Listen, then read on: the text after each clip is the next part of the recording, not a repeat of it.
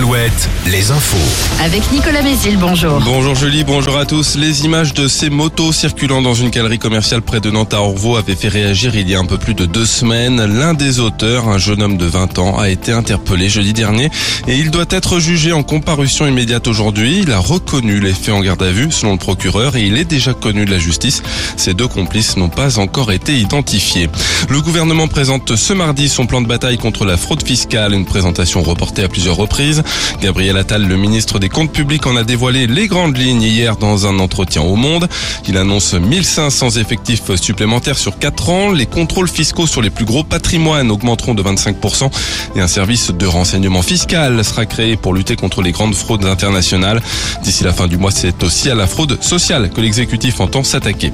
L'Assemblée nationale doit, elle, se prononcer en fin de journée sur une proposition de loi à contester jusque dans les rangs de la majorité.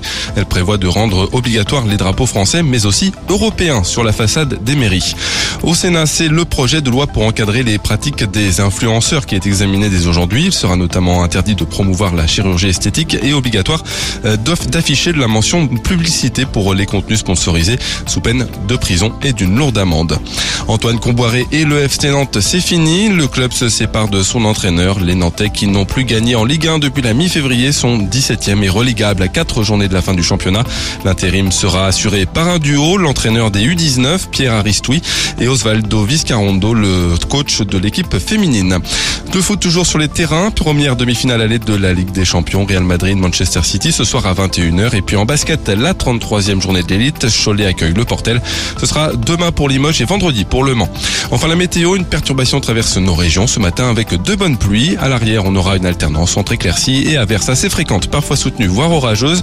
Les éclaircies seront plus nombreuses et les averses plus rares sur le littoral. Les maxi entre 16 et 20 degrés. Je vous retrouve à 5h30. À tout à l'heure.